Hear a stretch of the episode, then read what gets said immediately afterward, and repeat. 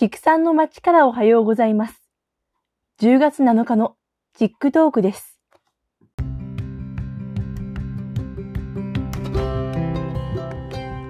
この番組では、世界の農林水産業に関わるニュースを畜産を中心に紹介していきます。よかったら、通勤や農作業の合間に聞いてください。私自身、勉強しながら配信を進めていきますので、よろしくお願いします。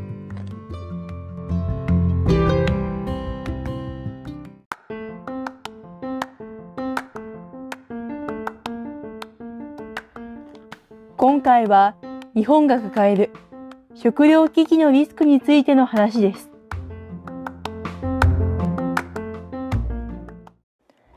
最近ネット上で食料危機を危惧する声が聞かれます。実際に日本は今、どのような状況に置かれているのでしょうか皆さんご存知のように、現在の日本の自給率はカロリーベースで38%と言われています。これは米国の132%、カナダの266%、フランスの125%と比べても、先進国の中では低い方です。作物別で見ても、米こそ98%の自給率を維持できているものの、果物30%、野菜76%、畜産物に至っては16%と、ほぼ国内で賄えていません。家畜用の飼料自給率についても25%と低く、円安、ウクライナ危機、異常気象の影響を受け、配合飼料に頼る酪農、養豚、養鶏などは多くの農場が経営難に陥っています。日本人の主食であるラーメンやパンの原料である小麦は84%が輸入、大豆は78%が輸入、食料油に至っては97%が輸入に依存しています。日本政府もこの数字に危機感を覚えており、2030年までに自給率を45%まで引き上げ、さらに小麦、大豆、野菜、飼料についても生産量を15から60%引き上げるという目標を立てました。ところが実際には農業労働人口は毎年5万人ずつ減少しています。さらに農業人口の高齢化と兼業農家の増加により耕作放棄地も年々増加しており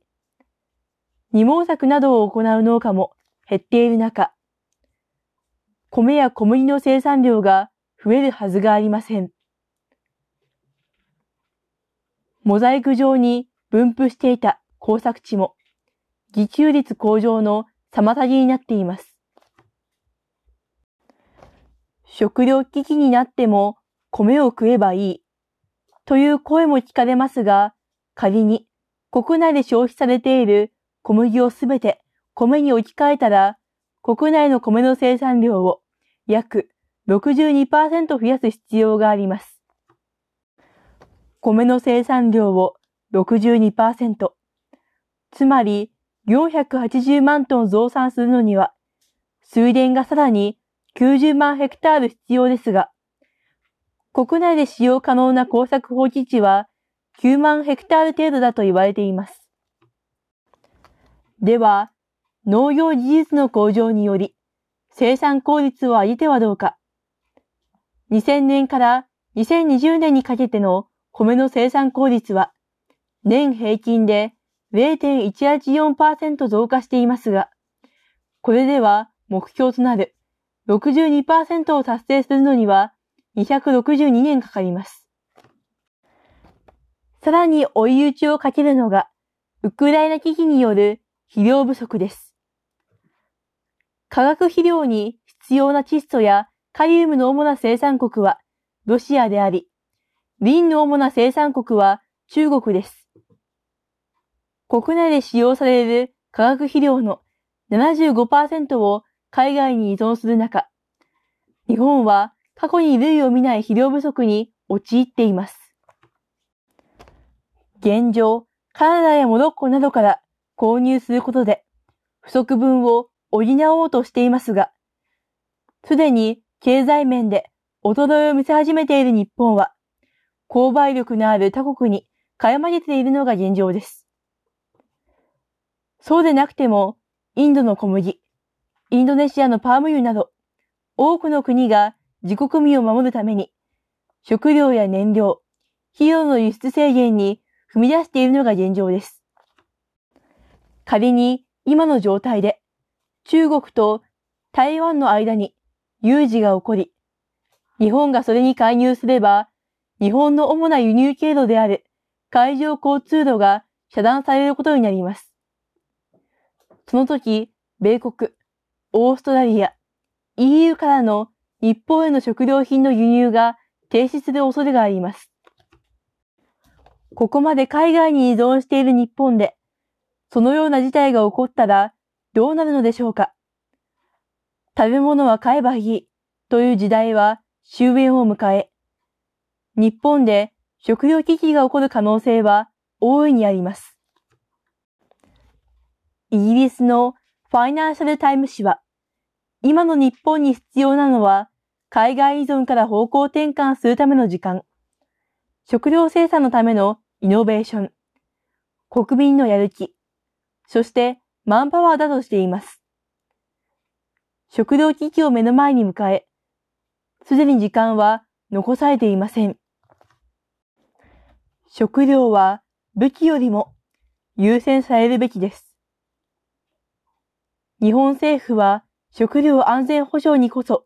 力を入れるべきなのではないでしょうか。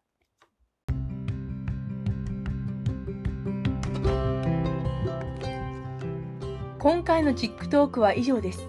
いかがでしたか？番組の感想、ご意見など、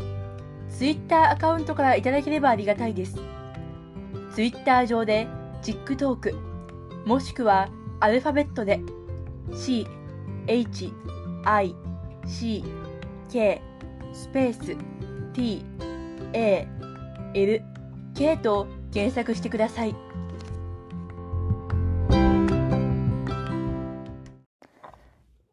次回も世界の農林水産業に関わるニュースを紹介していきます。それでは、good な一日をお過ごしください。